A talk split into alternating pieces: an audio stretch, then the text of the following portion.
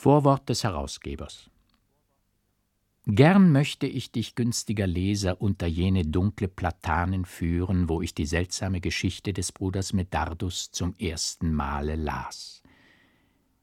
Du würdest dich mit mir auf dieselbe in duftige Stauden und bunt glühende Blumen halb versteckte steinerne Bank setzen. Du würdest so wie ich recht sehnsüchtig nach den blauen Bergen schauen, die sich in wunderlichen Gebilden hinter dem sonnichten Tal auftürmen, das am Ende des Laubganges sich vor uns ausbreitet. Aber nun wendest du dich um und erblickst kaum zwanzig Schritte hinter uns ein gotisches Gebäude, dessen Portal reich mit Statuen verziert ist. Durch die dunklen Zweige der Platanen schauen dich Heiligenbilder recht mit klaren, lebendigen Augen an. Es sind die frischen Freskogemälde, die auf der breiten Mauer prangen. Die Sonne steht glutrot auf dem Gebirge, der Abendwind erhebt sich, überall Leben und Bewegung. Flüsternd und rauschend gehen wunderbare Stimmen durch Baum und Gebüsch, als würden sie steigend und steigend zu Gesang und Orgelklang, so tönt es von ferne herüber. Ernste Männer in weit gefalteten Gewändern wandeln den frommen Blick emporgerichtet schweigend durch die Laubgänge des Gartens.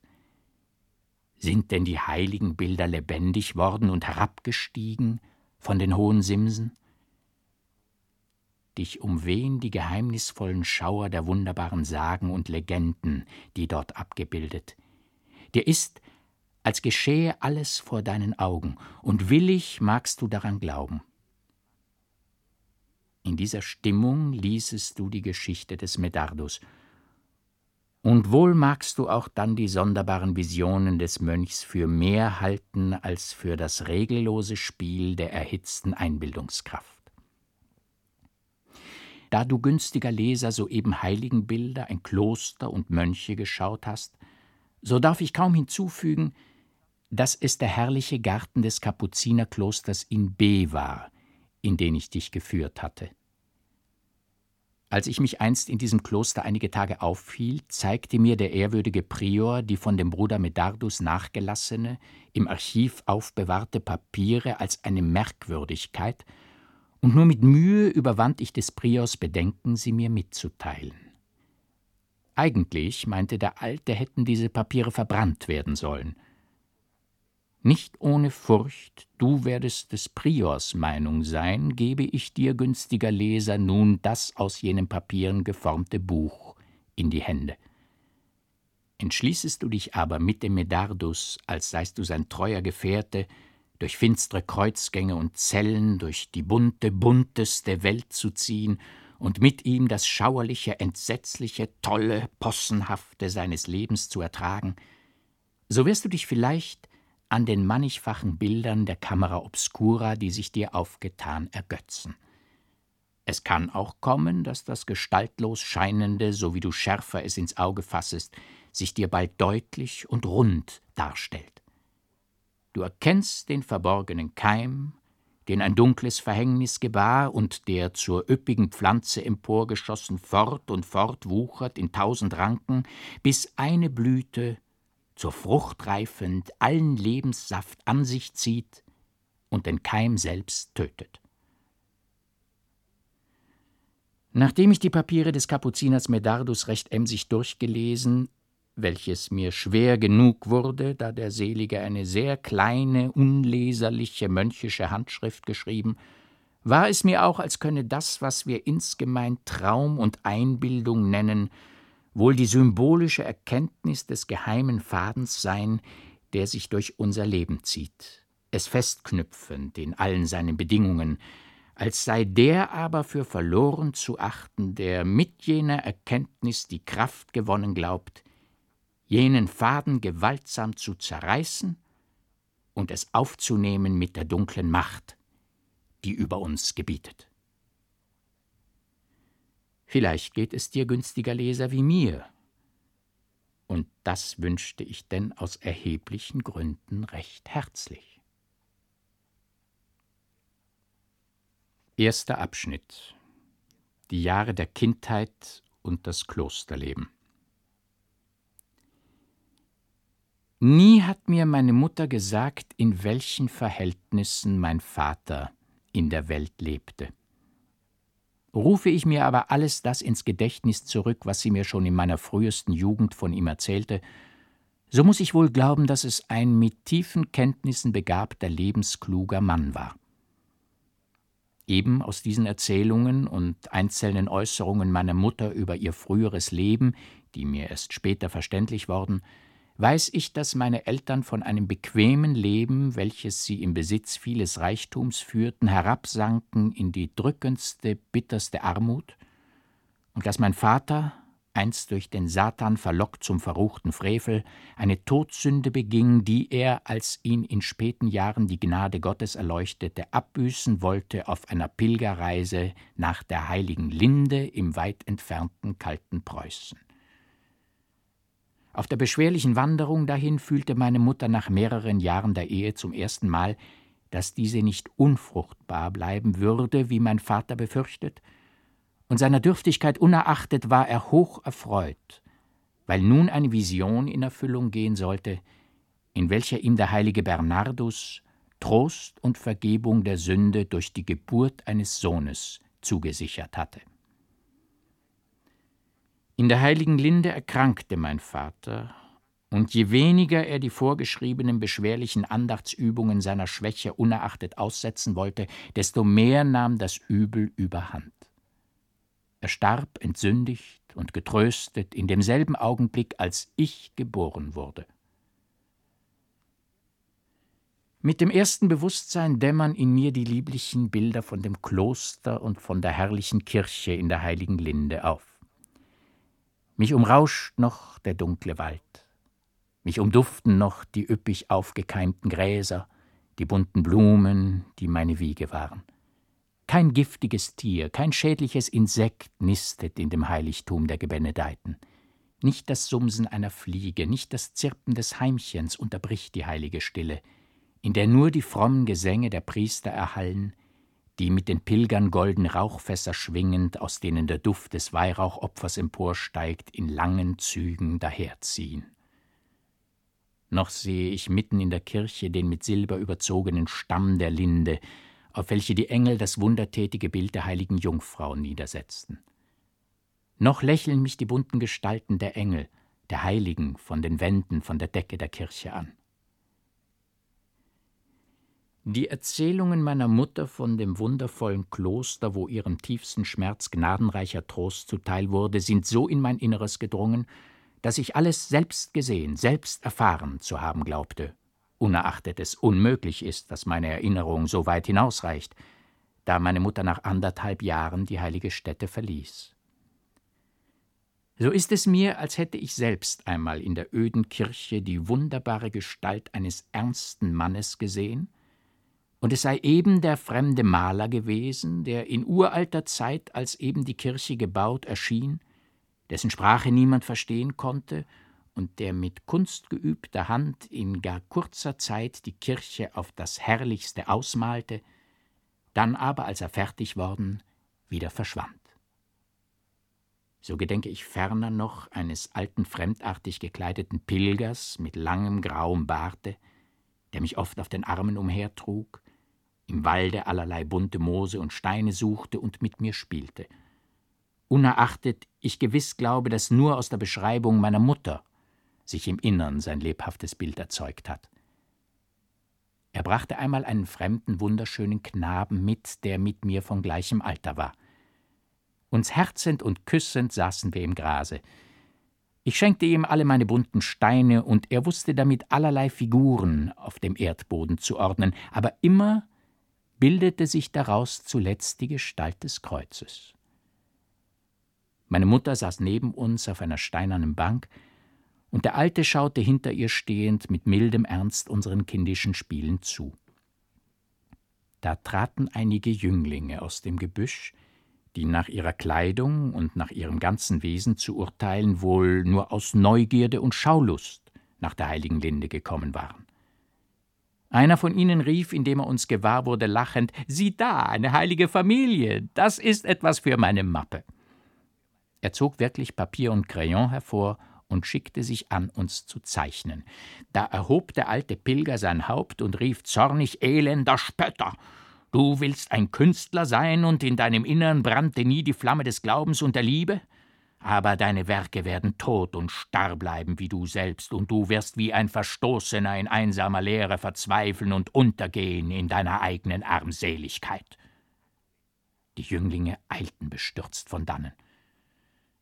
Der alte Pilger sagte zu meiner Mutter Ich habe euch heute ein wunderbares Kind gebracht, damit es in eurem Sohn den Funken der Liebe entzünde. Aber ich muss es wieder von euch nehmen, und ihr werdet es wohl so wie mich selbst nicht mehr schauen. Euer Sohn ist mit vielen Gaben herrlich ausgestattet, aber die Sünde des Vaters kocht und gärt in seinem Blute. Er kann jedoch sich zum wackern Kämpfen für den Glauben aufschwingen. Lasset ihn geistlich werden. Meine Mutter konnte nicht genug sagen, welchen tiefen, unauslöschlichen Eindruck die Worte des Pilgers auf sie gemacht hatten. Sie beschloss aber dem unerachtet meiner Neigung durchaus keinen Zwang anzutun, sondern ruhig abzuwarten, was das Geschick über mich verhängen und wozu es mich leiten würde, da sie an irgendeine andere höhere Erziehung, als die sie selbst mir zu geben imstande war, nicht denken konnte. Meine Erinnerungen aus deutlicher, selbstgemachter Erfahrung heben von dem Zeitpunkt an, als meine Mutter auf der Heimreise in das Zisterzienser Nonnenkloster gekommen war, dessen gefürstete Äbtissin, die meinen Vater gekannt hatte, sie freundlich aufnahm. Die Zeit von jener Begebenheit mit dem alten Pilger, welche ich in der Tat aus eigener Anschauung weiß, so dass sie meine Mutter nur rücksichts der Reden des Malers und des alten Pilgers ergänzt hat, bis zu dem Moment, als mich meine Mutter zum ersten Mal zur Äbtissin brachte, macht eine völlige Lücke. Nicht die leiseste Ahnung ist mir davon geblieben. Ich finde mich erst wieder, als die Mutter meinen Anzug, so viel es ihr nur möglich war, besserte und ordnete. Sie hatte neue Bänder in der Stadt gekauft, sie verschnitt mein wild verwachsenes Haar, sie putzte mich mit aller Mühe und schärfte mir dabei ein, mich ja recht fromm und artig bei der Frau Äbtissin zu betragen. Endlich stieg ich an der Hand meiner Mutter die breiten steinernen Treppen herauf und trat in das hohe, gewölbte, mit heiligen Bildern ausgeschmückte Gemach, in dem wir die Fürstin fanden. Es war eine große, majestätische, schöne Frau, der die Ordenstracht eine ehrfurchteinflößende Würde gab. Sie sah mich mit einem ernsten, bis ins Innerste dringenden Blick an und frug: Ist das euer Sohn? Ihre Stimme, Ihr ganzes Ansehen, selbst die fremde Umgebung, das hohe Gemach, die Bilder, alles wirkte so auf mich, dass ich von dem Gefühl eines inneren Grauens ergriffen, bitterlich zu weinen anfing. Da sprach die Fürstin, indem sie mich milder und gütiger anblickte Was ist dir, Kleiner? Fürchtest du dich vor mir? Wie heißt euer Sohn, liebe Frau? Franz, erwiderte meine Mutter. Da rief die Fürstin mit der tiefsten Wehmut Franziskus und hob mich auf und drückte mich heftig an sich.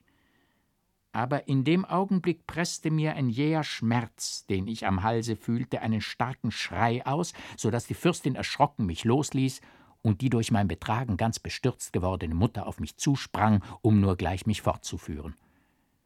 Die Fürstin ließ das nicht zu. Es fand sich, dass das diamantene Kreuz, welches die Fürstin auf der Brust trug, mich, indem sie heftig mich an sich drückte, am Halse so stark beschädigt hatte, dass die Stelle ganz rot und mit Blut unterlaufen war. Armer Franz, sprach die Fürstin, ich habe dir wehgetan, aber wir wollen doch noch gute Freunde werden. Eine Schwester brachte Zuckerwerk und süßen Wein. Ich ließ mich jetzt schon dreister geworden nicht lange nötigen, sondern naschte tapfer von den Süßigkeiten, die mir die holde Frau, welche sich gesetzt und mich auf den Schoß genommen hatte, selbst in den Mund steckte. Als ich einige Tropfen des süßen Getränks, das mir bis dahin ganz unbekannt gewesen, gekostet, kehrte mein munterer Sinn, die besondere Lebendigkeit, die nach meiner Mutter Zeugnis von meiner frühesten Jugend mir eigen war, zurück. Ich lachte und schwatzte zum größten Vergnügen der Äbtissin und der Schwester, die im Zimmer geblieben. Noch ist es mir unerklärlich, wie meine Mutter darauf verfiel, mich aufzufordern, der Fürstin von den schönen, herrlichen Dingen meines Geburtsortes zu erzählen, und ich, wie von einer höheren Macht inspiriert, ihr die schönen Bilder des fremden, unbekannten Malers so lebendig, als habe ich sie im tiefsten Geiste aufgefasst, beschreiben konnte. Dabei ging ich ganz ein in die herrlichen Geschichten der Heiligen, als sei ich mit allen Schriften der Kirche schon bekannt und vertraut geworden. Die Fürstin selbst meine Mutter blickten mich voll Erstaunen an.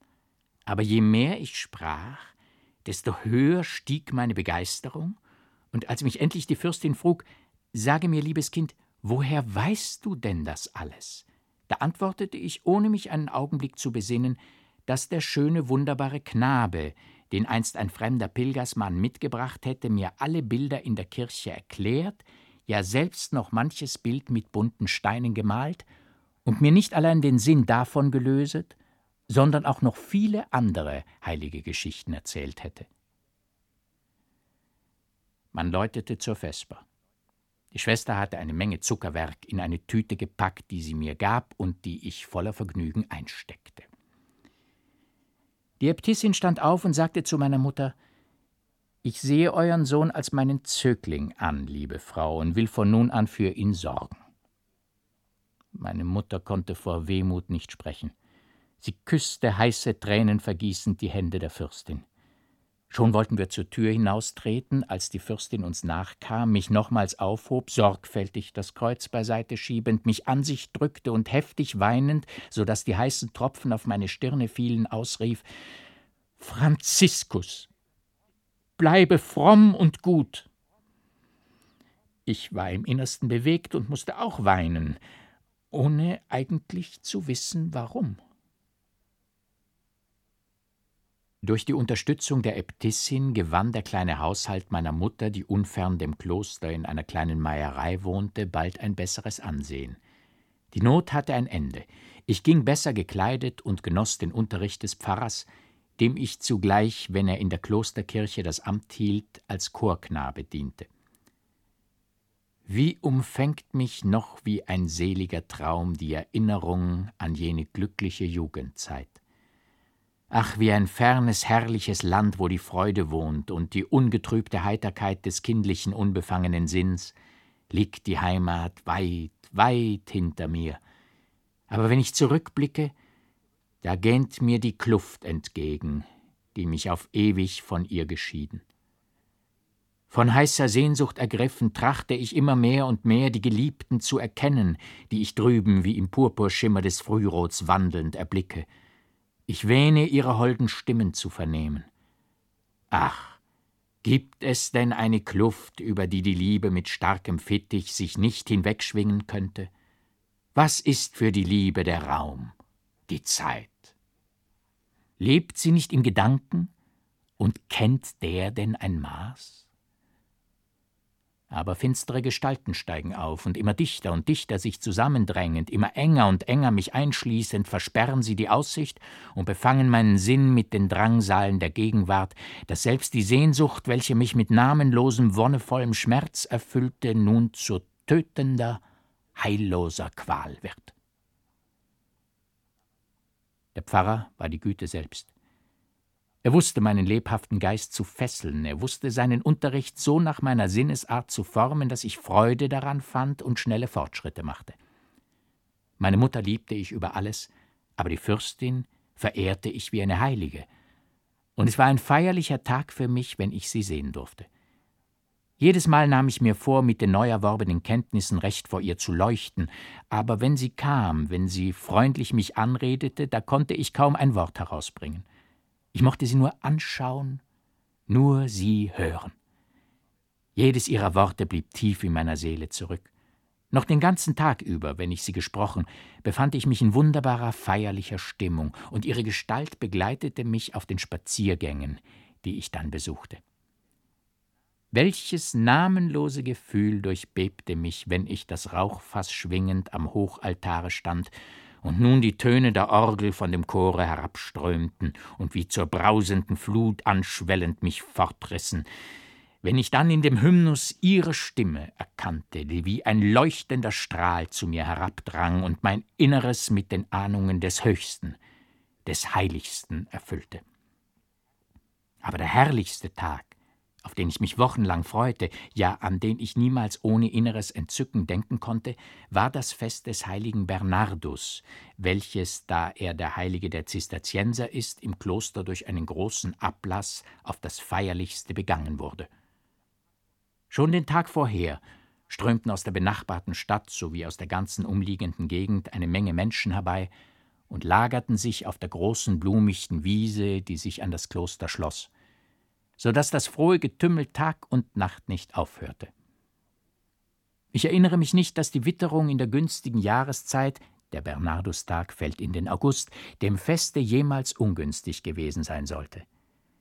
In bunter Mischung sah man hier andächtige Pilgerhymnen singend daherwandeln, dort Bauernbursche sich mit den geputzten Dirnen jubelnd umhertummeln, Geistliche, die in frommer Betrachtung die Hände andächtig gefaltet in die Wolken schauen, Bürgerfamilien im Grase gelagert, die die hochgefüllten Speisekörbe auspacken und ihr Mahl verzehren. Lustiger Gesang, fromme Lieder, die inbrünstigen Seufzer der Büßenden, das Gelächter der Fröhlichen, Klagen, Jauchzen, Jubel, Scherze, Gebete erfüllen wie in wunderbarem, betäubendem Konzert die Lüfte. Aber sowie die Glocke des Klosters anschlägt, verhallt das Getöse plötzlich. Soweit das Auge nur reicht, ist alles in dichte Reihen gedrängt, auf die Knie gesunken, und nur das dumpfe Murmeln des Gebets unterbricht die heilige Stille. Der letzte Schlag der Glocke tönt aus, die bunte Menge strömt wieder durcheinander und aufs Neue erschallt der nur minutenlang unterbrochene Jubel. Der Bischof selbst, welcher in der benachbarten Stadt residierte, hielt an dem Bernardustage in der Kirche des Klosters, bedient von der untern Geistlichkeit des Hochstifts, das feierliche Hochamt, und seine Kapelle führte auf einer Tribüne, die man zur Seite des Hochaltars errichtet und mit reicher, seltener Haute Lys behängt hatte, die Musik aus. Noch jetzt sind die Empfindungen, die damals meine Brust durchbebten, nicht erstorben. Sie leben auf in jugendlicher Frische, wenn ich mein Gemüt ganz zuwende jener seligen Zeit, die nur zu schnell verschwunden. Ich gedenke lebhaft eines Gloria, welches mehrmals ausgeführt wurde, da die Fürstin eben diese Komposition vor allen anderen liebte. Wenn der Bischof das Gloria intoniert hatte und nun die mächtigen Töne des Chors daherbrausten, Gloria in excelsis Deo, war es nicht, als öffne sich die Wolkenglorie über dem Hochaltar, ja als erglühten durch ein göttliches Wunder die gemalten Cherubim und Seraphim zum Leben und regten und bewegten die starken Fittiche und schwebten auf und nieder, Gott lobpreisend mit Gesang und wunderbarem Saitenspiel? Ich versank in das hinbrütende Staunen der begeisterten Andacht, die mich durch glänzende Wolken in das ferne, bekannte, heimatliche Land trug und in dem duftenden Walde ertönten die holden Engelsstimmen, und der wunderbare Knabe trat wie aus hohen Lilienbüschen mir entgegen und frug mich lächelnd Wo warst du denn so lange, Franziskus? Ich habe viele schöne bunte Blumen, die will ich dir alle schenken, wenn du bei mir bleibst und mich liebst immer da. Nach dem Hochamt hielten die Nonnen unter dem Vortritt der Äbtissin, die mit der Inful geschmückt war und den silbernen Hirtenstab trug, eine feierliche Prozession durch die Gänge des Klosters und durch die Kirche. Welche Heiligkeit, welche Würde, welche überirdische Größe strahlte aus jedem Blick der herrlichen Frau, leitete jede ihrer Bewegungen. Es war die triumphierende Kirche selbst, die dem frommen gläubigen Volk Gnade und Segen verhieß. Ich hätte mich vor ihr in den Staub werfen mögen, wenn ihr Blick zufällig auf mich fiel. Nach beendigtem Gottesdienst wurde die Geistlichkeit sowie die Kapelle des Bischofs in einem großen Saal des Klosters bewirtet. Mehrere Freunde des Klosters, Offizianten, Kaufleute aus der Stadt nahmen an dem Mahle teil, und ich durfte, weil mich der Konzertmeister des Bischofs liebgewonnen und gern sich mit mir zu schaffen machte, auch dabei sein hatte sich erst mein Inneres von heiliger Andacht durchglüht, ganz dem Überirdischen zugewendet, So trat jetzt das frohe Leben auf mich ein und umfing mich mit seinen bunten Bildern. Allerlei lustige Erzählungen, Späße und Schwänke wechselten unter dem lauten Gelächter der Gäste, wobei die Flaschen fleißig geleert wurden, bis der Abend hereinbrach und die Wagen zur Heimfahrt bereitstanden.